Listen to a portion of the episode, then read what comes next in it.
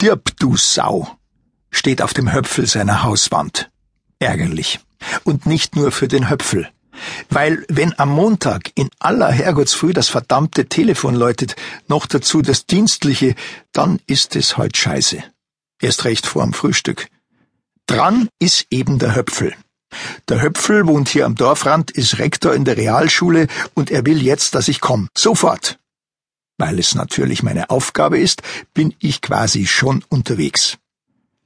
Zwei Marmeladensemmeln und die Eier mit Speck, die mir die Oma brät, müssen dann leider reichen. Für den Früchtequark bleibt keine Zeit. Was ist jetzt mit dem Quark? schreit mir die Oma hinterher, grad wie ich zur Tür raus will. Weil sie schon seit Jahren nix mehr hört, deut ich bloß auf die Uhr und meine Waffe und sie kapiert's. Wie ich da mit dem Streifenwagen die kleine Anhöhe zu seinem Haus hinauffahr, kann ich es schon lesen. Stirb, du Sau, steht da also in riesigen Buchstaben an seiner Rauputzwand. Groß und rot und Farbnasen verlaufen nach unten wie Tränen über eine Backe.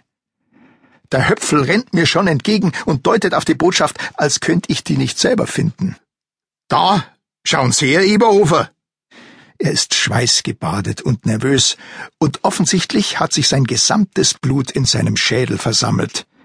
Er streicht eine irrsinnig lange Haarsträhne quer über die hohe Stirn, und der Schweiß fixiert sie dort. Außer dem Geschwitze ist aber alles tipptopp. Hemd tipptopp, Hose tipptopp, Schuhe tipptopp. Nur das blöde Geschwitze macht natürlich das Gesamtbild zunichte, ganz klar. Da kannst du daherkommen wie ein Lagerfeld, wenn du schwitzt wie ein Schwein, ist alles dahin. Aus der Hosentasche fummelt er eine Handvoll loser Tabletten und schmeißt sie sich in den Rachen. Mit einem routinierten Kopfschwung und komplett ohne Wasser versenkt er sie dann in der Gurgel.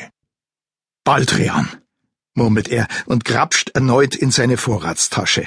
Er hält mir die verschwitzten Pillen auffordernd unter die Nase, aber ich schüttel den Kopf. Mir graust es.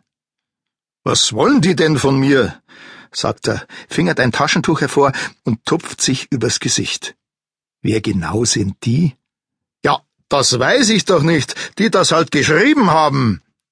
Ja, vielleicht sind sie ja gar nicht gemeint. Jetzt machen's aber mal einen Punkt. Schließlich steh's auf meiner Mauer. Wen bitte sollten die denn sonst wohl meinen, wenn nicht mich? Keine Ahnung. Vermutlich hat er recht. Irgendjemand mag sie wohl nicht, überlege ich jetzt so und mache ein erstklassiges Foto von dem Schriftzug. Er seufzt.